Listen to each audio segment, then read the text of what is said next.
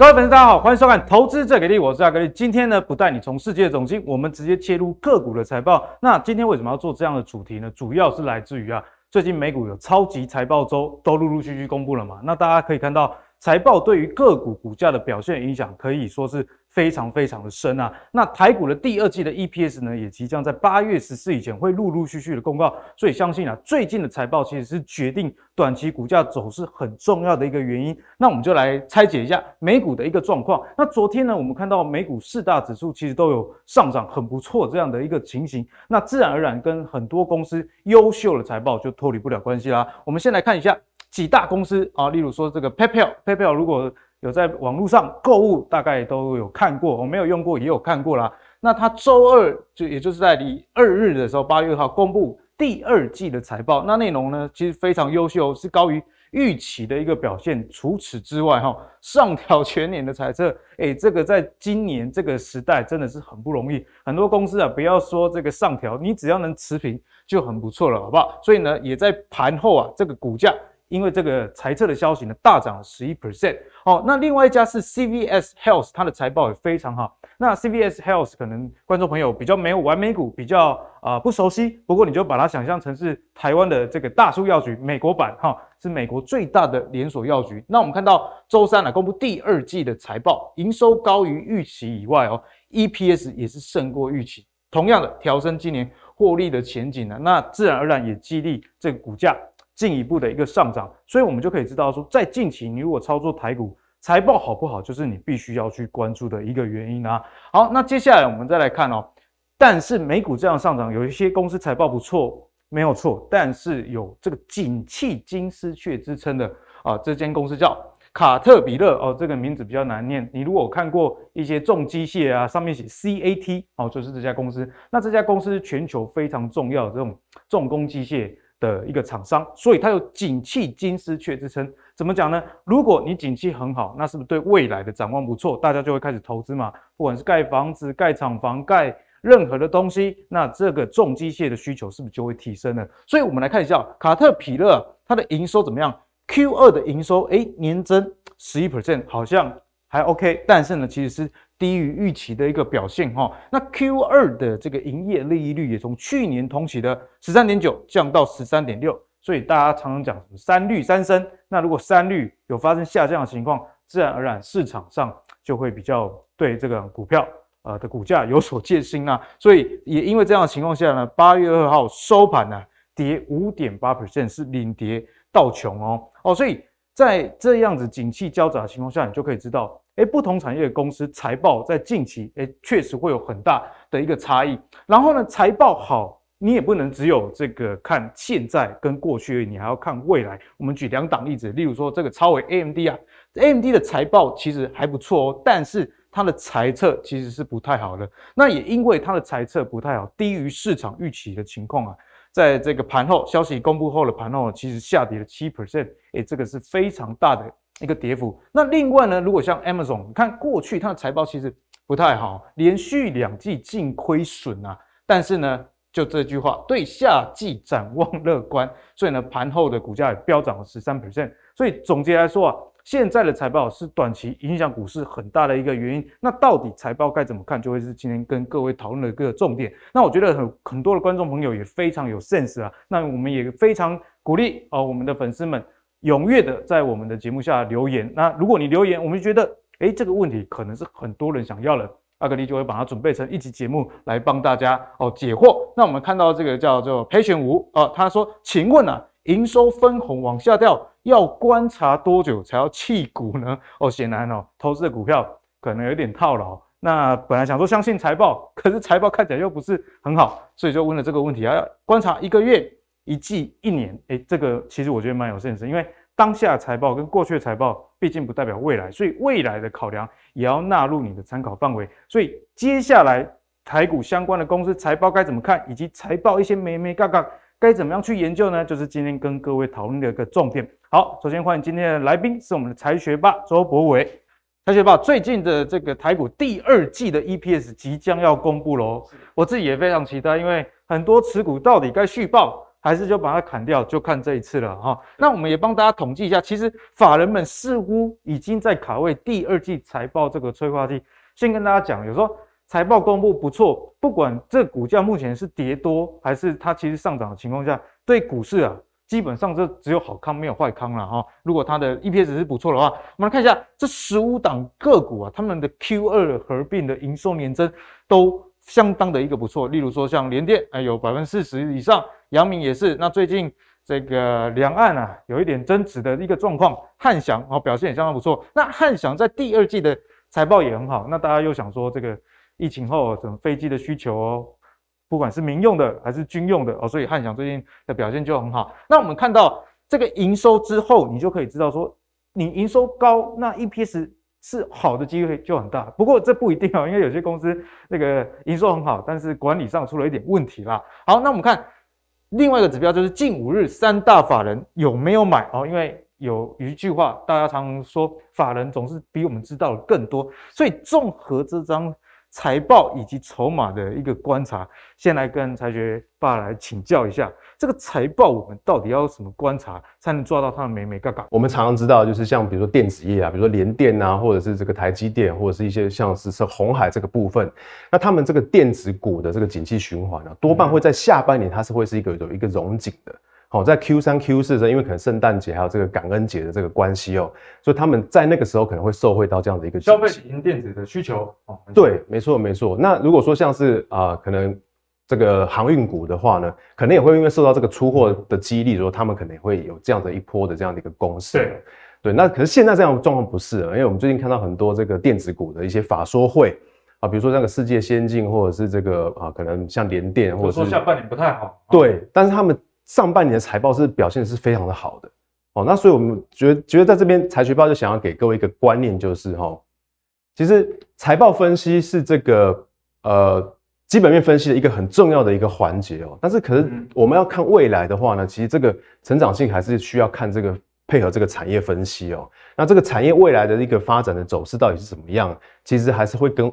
我们的股价才是会有一个息息相关的这样子一个状况，所以产业也要先认识去看财报才有意义啊，不然看到哎、欸、这个财报成长，但你忽略了说这可能是这一两年的利多而已，这样子反而会掉入财报陷阱。对，没错没错。那像主持人讲的非常的正确，那为什么？那你其实可能会有观众朋友，那我不要看财报就好了，我就看产 产业前景就好了嘛，对 不对？但我们要晓得说，我们就算是在台大，我们今天都考进台大。那也有像主持人这么优秀的学生嘛？对，那是不是要看这个阿格力的成绩单，我们才看出来说，哦，他的确未来会有这样子的一个产业的成长的一个前景哦。所以它虽然不是基本面的全部，但是可以找出这个产业的这个优等生。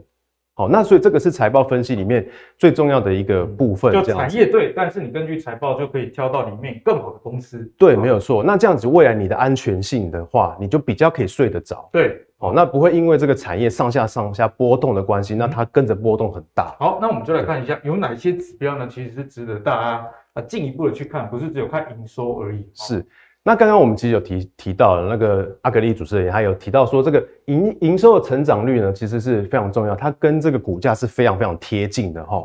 那还有这样，我们刚刚有提到就是获利的三率，那也要三三率三升哦，这样子才算是一个呃。成长强劲的一个财报的一个一个趋势哈，但是有的时候我们看，我们还是毕竟买这个股票，我们如果是长期投资来看的话，我们还是会希望买到一个比较安全性的、比较好的这样体质好的这个、嗯。所以安全性就不能只看营收，要看其他的财报。对，没错。那我今天呢，再给大家其他几个哈，可以比较可以保证说它的安全性会稍微比较好一些的哈。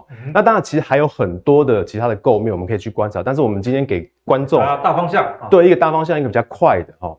那当然，那再来我们会看一个这个叫做现金现金周转日数的这个这个这个数值。那我们等一下会跟各位做一个详解一下。对，再来就是这个我们这个巴爷爷哈，巴菲特爷爷最在乎的这个 ROE 了，股东权益报酬率。好，那这个部分呢，当然也是我们需要去注意的一个重点哦。再来是这个 EPS 的含金量，我们常常看到就是啊 EPS 好哇，那这这家股票一定是好，可是真的是这样吗？有时候不一定哦。好，好。那再来一个更重要的是，真的不能只能看一年呐，不能只能看短期的，我们要看它的是一个趋势哦，那它的趋势有的时候当然会起起落落，但是它在落下来的时候呢，它能不能快速的回稳它自己本身的这个体质？那我们就从这个趋势，我们才可以看得到。好，所以呢，财报确实是讲起来，为什么很多人啊选择先成为技术派跟筹码派？通常在股市里面是觉得 技术跟筹码让他挣不到钱之后，才会来看基本面。那为什么会这样子？有一个原因是，其实财报里面有太多太多的数字了。那可能现金周转日数它反映的是经营的效率。那 ROE 是获利的效率，所以你要看什么样的指标，其实你也要考虑到你的这个投资的需求目的，到底是要看哪个方向。好，所以确实是比较困难，不过没关系，这就是今天这一集啊要跟大家讲的一个重点啊。好，所以呢，我们就直接请财学爸帮我们举例一些公司来啊、呃、回答刚刚你想要带给观众朋友这个财报的教学，好不好？好，没问题。那刚才我们其实有一开始有看到呃十五档法人。精选的这个股票嘛，对。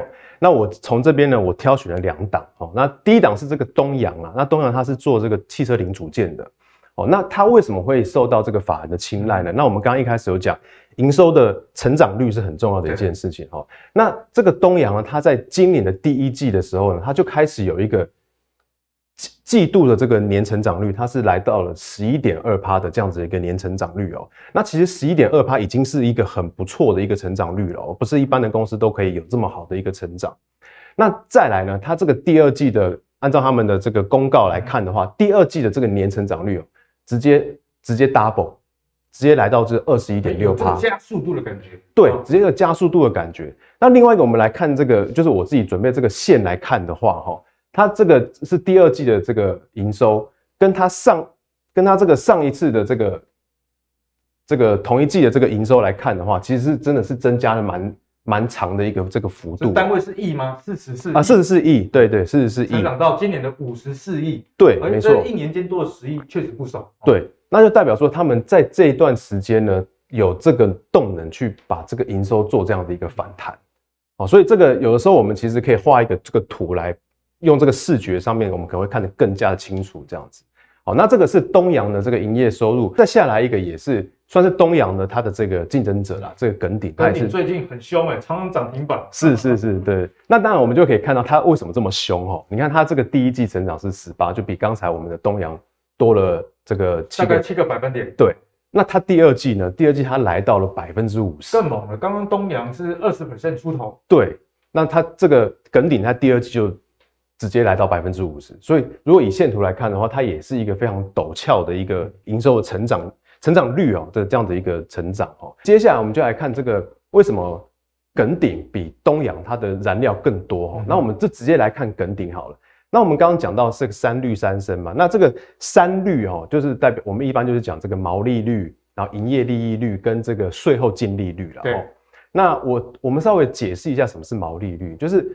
毛利率我们可以看到这个公司的这个产品，它的这个竞争力的这个力道哦，这个毛利率越高，其实代表这个公司的这个商品的产品的这个竞争力是越强。比方说这个一个包包，那 LV Prada 卖的就是比别人贵，对对对，它毛利率的展现。对对对，但它的成本没有比别人高。对对，那它这样一一呃相减下来之后，它这个毛利就多的状况之下，它的毛利率就会高。对，那再来就我们会看到这个营业利益率哈，营营业利益率的这个部分，营业利率。营业利益率是什么？它就是毛利率赚到了这些钱之后呢，它可能扣掉，比如说像刚刚我们讲这个 LV 的这个包包，它可能要有一些门店的经营，啊，或者是有一些这个呃行销的一些费用，代言人的费用，啊，对对对对，没错没错。那把这些费用扣掉了之后呢，就是它的这个营业的利益了。哦，那它的营业营业的利益率呢，当然如果是越高的话，就代表说他们这些费用其实可以压得很低。哦，可能请来代言人本来可以请。可能蔡依林可能要花一千万，但是他可能请个什么人，他就变成一百万，就可以压低这个。所以其实营业利率也非常重要，因为有些公司可能毛利率很高，那营收也很不错，但是他在行销费用上花了太多，那你最后也赚不到那么多钱，其实也是徒劳无功了。对，没错，没错，没错。那当然就是这个营业利益率之后呢，就我赚到更多之后，但它下面还有可能还有一些其他问题会发生，可能有一些投这个公司会投资其他其他公司，可能它的业业或业。呃，本业以外的这个收入或者是税业外的部分，对业外的部分，那扣掉的话呢，就会是这个税前了哈。但是我们当然是会去看这个税后，因为我们会希望说他把这个税金扣掉之后，到底还赚到多少的钱哦，那才才会是我们比较关注的一个。所以财学报跟大家讲的其实非常清楚，毛利率就是，哎，我卖一个东西，我成本大概是多少？那如果我的毛利率能越高，一来代表说我成本控管，我可能就是压低人家进价这个能力越强，或者是我定价越高，是。那这个营业利率呢，就是公司。啊、呃，行销费用管理的这个能力的展现啊，那最后这个税后净利率，哎、欸，这公司卖得很好，那广告也花很少钱，可是老板很喜欢乱投资，去买什么 航航海王，好 亏损可能就会发生在这里。对，啊，所以这分别代表说，哎、欸，本业以及本业的成本啊，以及本业的这个行销管理能力的控管，最后在税后净利反映了公司业外损益的一个状况。是的，哦、没错没错。好，那我们就来看一下这两间公司的一个差异。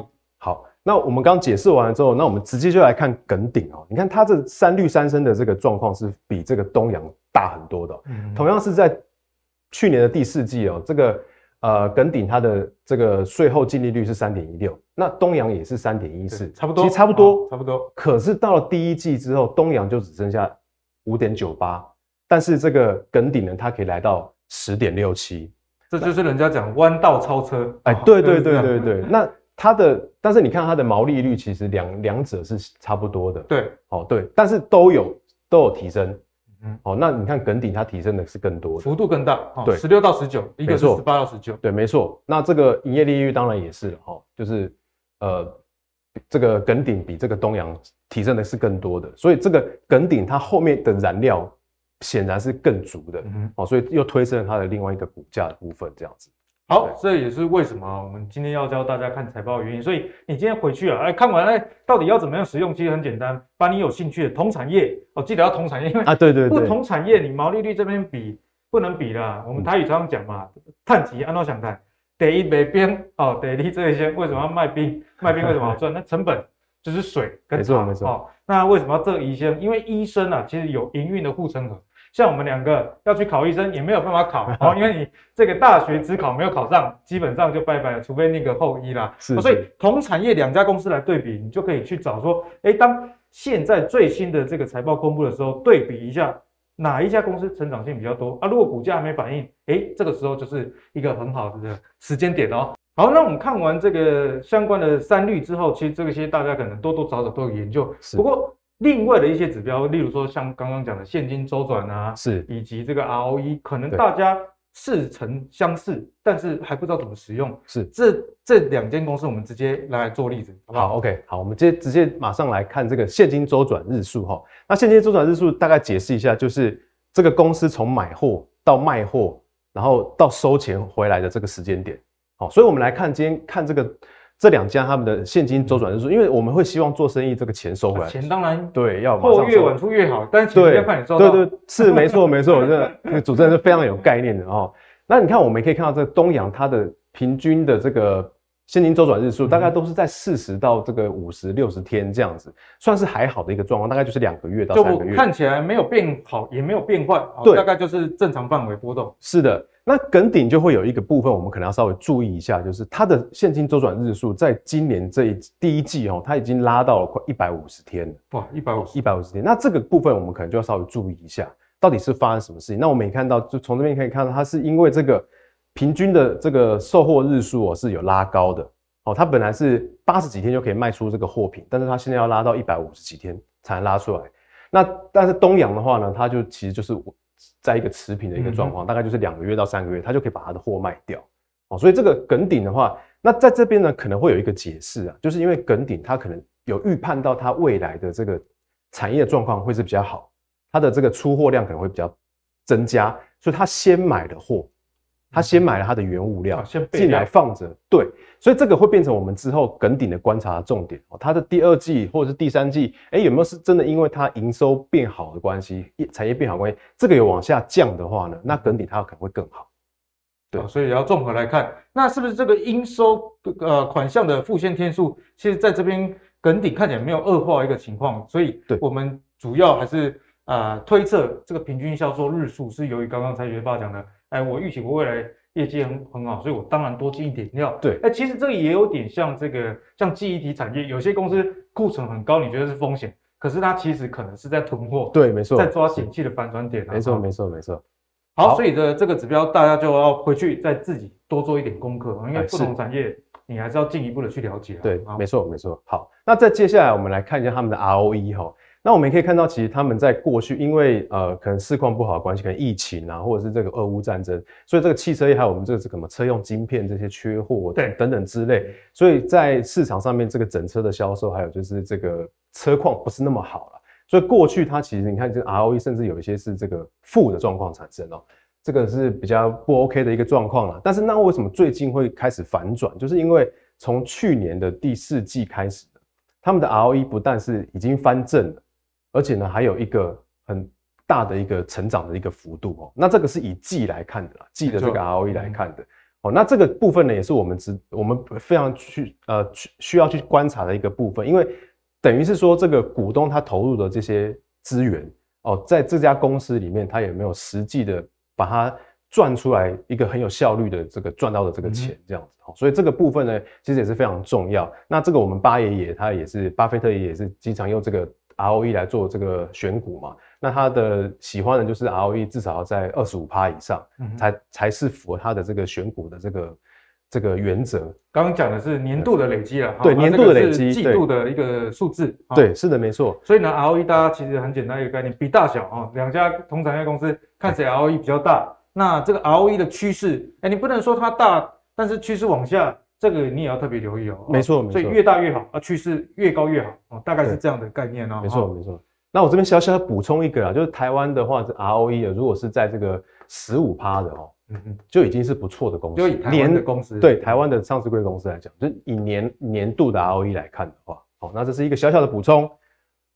好，那再来我们要看，我们刚刚讲到这个 EPS 的含金量哦，因为有时候 EPS 有可能是虚灌的啊，灌水的，对，有可能是灌啊，怎么讲呢？因为我们其实很多投资人不会去看这个他们这公司的这个营这个现金流量表，哦，那其实现金流量表包含了很多的秘密在这个里面哦，那它其实最重要的一个部分呢是这个叫做营业现金流入的哦。嗯哼，营业现金流入就是就是你做生意之后，真的你本业收回来的现金，有收到口袋里面，对，有收到，实际放在这里面的，对。那这个 EPS 呢，它其实是一个账上面的一个账，呃，这个账上的一个收入还没有进来你的口袋，所以我应该要赚这么多钱，但是到底这个钱有没有进来，那是另外一件事。对，没错。那我们就要看这个，我们可以去用这个美股哦，美股它的这个自由现金跟这个营业现金来看这个公司到底进来的含金量到底怎么样哦。那我们我我帮大家就是整理了这个，那你看耿鼎的含金量，它它的营业现金这从这个二零一九的第四季一直累积到这二零二二年的第一季呢，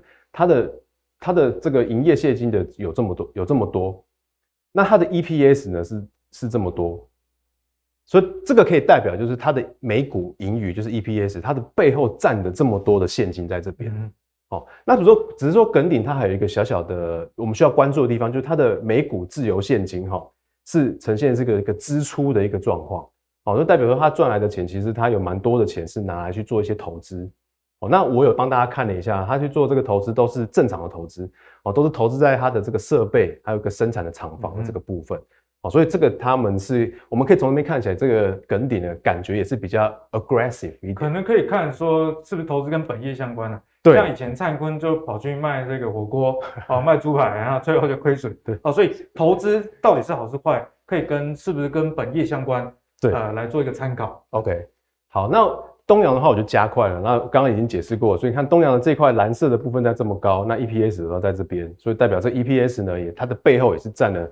这么多的现金在这里面哦，所以他们的两两个的含金量呢都是非常高的。对，那接下来呢，来看一下在产业的部分该怎么样跟财报做一个综合的评估。好的，那我先用这个耿鼎它二零二一年的这个年报的资料哈，来先稍微说明一下，因为我们看这个营收不是说只看它总营收就好，我要看它到底卖货卖到哪里去哦。那像耿鼎的话，它在这个美国这边其实它就有。在这个去年的时候，有占了将近三十趴的这个销售额，前年也有二十四，看起来对，哎，比重确实不低哦，都四分之一。对，没错。那但是你看，我们知道二零二一年这个车市其实美国车市其实没有说太好，没有车可以卖。对，可是你看它的这个大概这个卖这个卖到美国去的这个金额，其实成长快大概快二十二十趴左右。嗯、哦，那这个其实我们在看财报的时候，哎，这个可能就是一个讯号。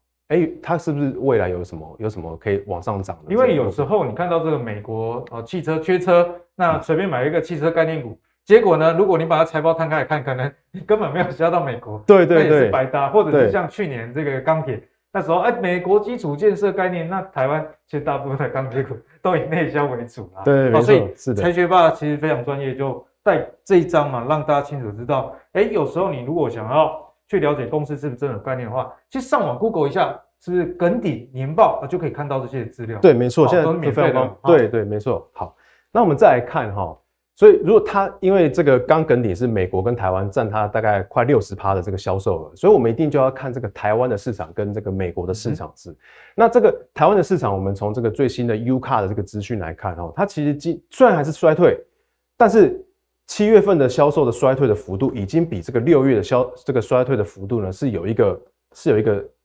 减减少的这个部分了，对，都代表着台湾的这个车市呢，可能有在回温的这样的一个趋势。缺车的情况应该慢慢改善。对，有可能会慢慢的改善这样子。那美国当然也是，这个当然也是一个稍微在呃亏损的，就是在衰退的一个过程，但是它衰退的幅度已经比这边呢小很多了哦。嗯、所以这个我们就可以从这边去，从这个产业的产业面要去来去回推东阳跟这个耿鼎，它到底是不是有续航的这个能力？哦，那我们就必须要从这个。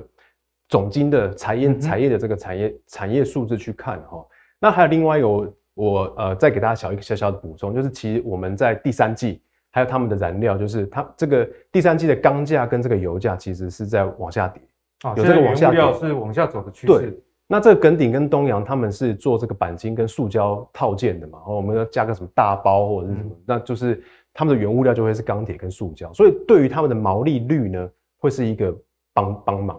哦所以他们下半年第三季开始呢，可能又会有一个这个部分呢，可以也许可以看到一个不不错的一个表现。所以财学报讲的真的是非常好啊！一来你观察到现在财报以外，你还要预判未来产业一个走势。例如说像刚刚讲的原料在下降，那其实汽车的销量衰退并不是买气的减少。如果大家有在关注汽车产业，就知道它就缺晶片嘛。你看去年呢，不是大家都要来拜访这个台积电，为的就是这个汽车晶片。那现在呢？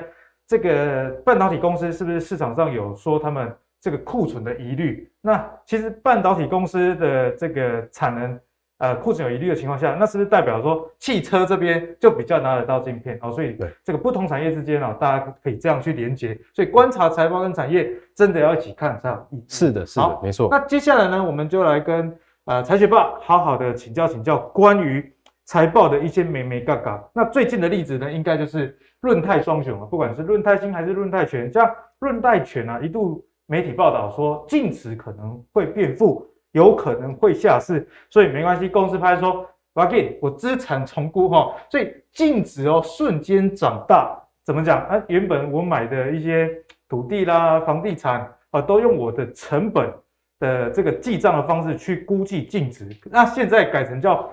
公允价值，那什么叫公允价值呢？等一下财学报会跟大家解析。那其实这样子的方式啊，在股市里面其实常常啊都看得到，屡见不鲜。像是几年前啊，这个大同哦，大同，我们看一下，二零一八年那时候亏了三百二十二亿了，可是也因为透过这个不动产的衡量的方式改成公允价值哦，不用成本的模式，所以呢。净值哦，不仅没有跌，哎，照理说你公司亏损，你净值应该要下跌，不仅没有跌，还反而啊往上升，也躲过了这个禁止信用交易的一个命运。所以这些什么公允价值、什么成本计价，哇，天啊，真叫不煞的。今天财学报就会跟大家讲这个里面内涵到底是怎么样。好，OK，那其实很简单啊，我们用一个最简单的方式来跟观众解释哦。那成本法的话，就是你在买这个资产的时候，比如说房地产。那你在记在你的本子上面的时候，就是用你两千万这个成本给它写下去，那可能就以后就是写这个两千万。对，那这个公允价值法呢？那这公允价值的意思就是我们买卖双方都认定 OK 的这样的一个价格。嗯、那其实我们简单来说就是市值或者是市价。市价，好，市价。对，那所以它的资产的方式呢，是会用这个市值或者市价来记在这个本子上面的哦，所以它会有贬值或升值的这样子一个问题。就每每天其实都不一样，对对对对对，所以简单的来说，其实就是这么简单。好，那大家其实也不用把它想得太太过于复杂。所以也就是说，哎，原本啊，这个论泰新、论泰全手上一些啊、呃、房地产，它的净值的方式是用成本去表示。那现在呢，我的净值变少啊，那我改用市价。那大家如果有对房地产的概念，一定知道，通常尤其在台湾，你买的价钱日后啊，那个市价比较高的几率比较大。是是，除非你是在日本哦。所以我们接下来就来看说，哎，其实啊，寿险业就以论呃润泰新、润泰全为例，因为他们投资南山人寿，对。分别都持有大概百分之二十五、二十六这样股权，非常非常的重。那因为南山人寿在今年股市全球下跌啦，债市下跌啦，有有有的甚至踩到这个俄罗斯的不良的债债权。哦，在这样的情况之下，净值自然而然就大幅的滑落。是的。哦，所以我们来看一下寿险业单季的净值变化，可以看到，哎，其实起伏啊，这个波动率很大。对。所以我们该怎么样观察这个现象？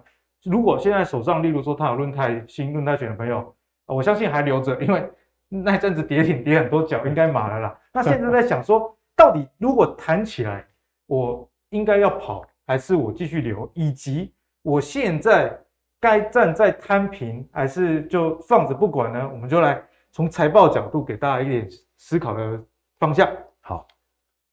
好，那呃，我先我先稍微说一下啊，这个。寿险净值这个部分，我现在大概讲一下。其实我们现在以如果以财报来看的话呢，这个南山人寿这个净值，第二季预估啦，哈，预估可能会只剩下大概可能呃三百到五百亿。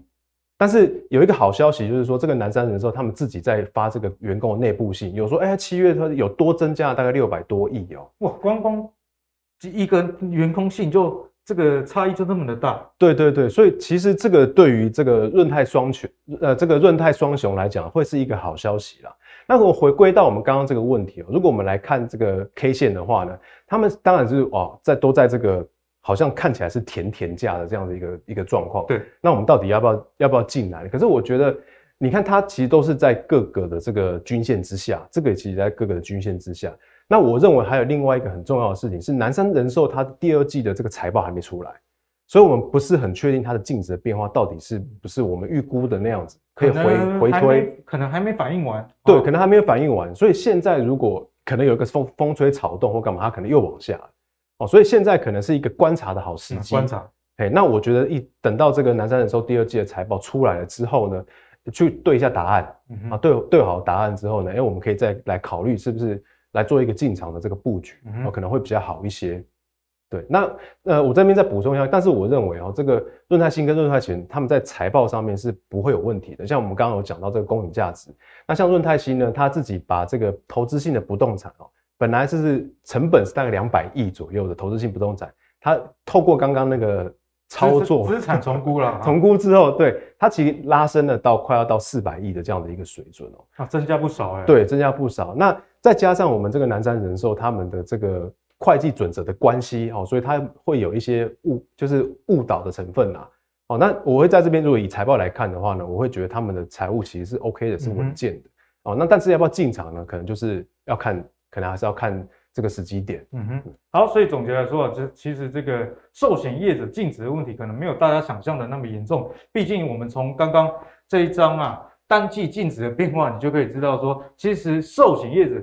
很简单，你看股票好，通常他们的净值增加就会不错。那股票如果下跌呢，那自然它就比较惨。所以根据刚刚讲的这个原理啊，它如果不好，是属于这种比较景气循环性的。那你杀在景气循环的低点，感觉也不是一个好的选择。相对的，当你看到哎，寿险公司，例如说像去年哦非常非常好的情况下，你那时候哇这个 EPS 好漂亮哦，产业在成长。你去买，你可能忽略了，哎，这个是股市对于他们净值增加的影响。哦，用这样的思方式去思考，相信大家内心啊就会有一个比较好的一个答案哦。好，那接下来呢，要跟财学爸来请教，就是关于在下半年的这个选股的部分啊，呃，比方说像中国经济也不是很好啊，是美国 CPI 也非常的高，那人家在股市里面或者是总经都有一句话叫做涨时重视啊，如果整个总经很好。啊，我又有元宇宙，我还有更大的未来，那我涨的是最凶。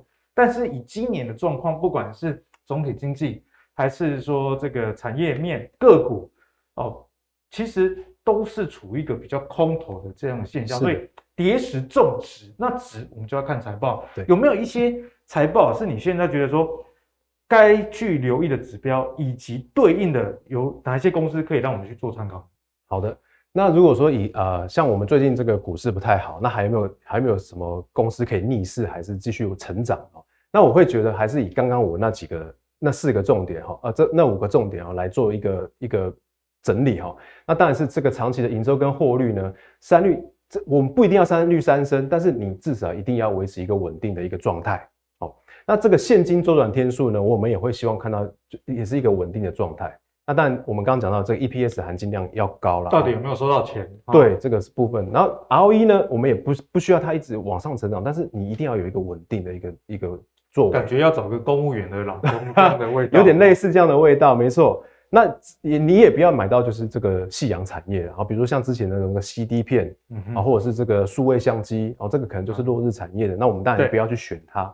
那在这几个这个原则之下呢，那我自己本身哈这边有一个这个普莱德这个是比较冷门的股票，没错。帮他举例哈，对，那对，那它也是我放在口袋里面观察的一个个股的标的了哈。那我们可以看到它的营收在今就今年的预估的营收呢是可以到这个点，就是会比二零二一年就是好很多，因为它突破了这个疫情的这个问题，然后。那再加上它的这个三率呢，其实也是保持在一个一定的水准之上哦，它没有大幅的起落哦。再加上它的现金周转日数呢，它其实有进步到，就是从本来三十多天，它反而进步到大概十四点五天这样子的一个水准哦。哦，所以这个代表它现金收回来速度越来越快，越来越快啊。那所以它的含金量呢，其实都是非也是非常的高。这个是 EPS。那这边呢，我是用自由现金。哦，它的自由现金都比这个 EPS 高呢，代表它投资之后，它留下来的现金呢，还是可以照它的这个 EPS 啊，这个就非常重要了。嗯，对。那在它的这个 ROE 呢，其实也都是维持在一个二十趴以上的这样的一个水准。因为刚刚财学霸跟我们提到，台股大概呃一整年累计的 ROE 十五 percent 以上就很不错了。对，就很不错了。啊，这个二十 percent 算是优等生等级了。对，没有错。那今年的话，推估啦，可能还是可以回得到大概在二十五趴的这个 ROE 的这个、嗯、这个状况。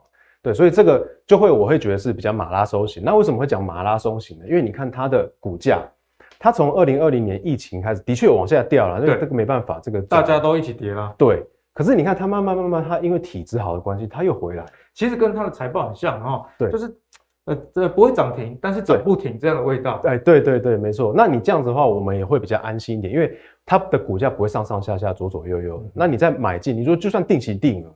啊，你也可以买到一个比较固定的这样的一个这个成本，嗯哼，好，那这个是会是我选马拉型马拉松型个股的或者是一个标准这样子。对，所以呢，才学爸刚刚跟大家讲的也非常重要，因为看起来他的个性就是比较保守稳定为主，是是，所以他选马拉松型。那马拉松型呢，就阿格力自己的观察，可能就是像普莱德这种，A 三率还蛮稳定的啊，那 ROE 也稳定，但是呢，现金周转日数有在下降，所以这个公司的财务体质。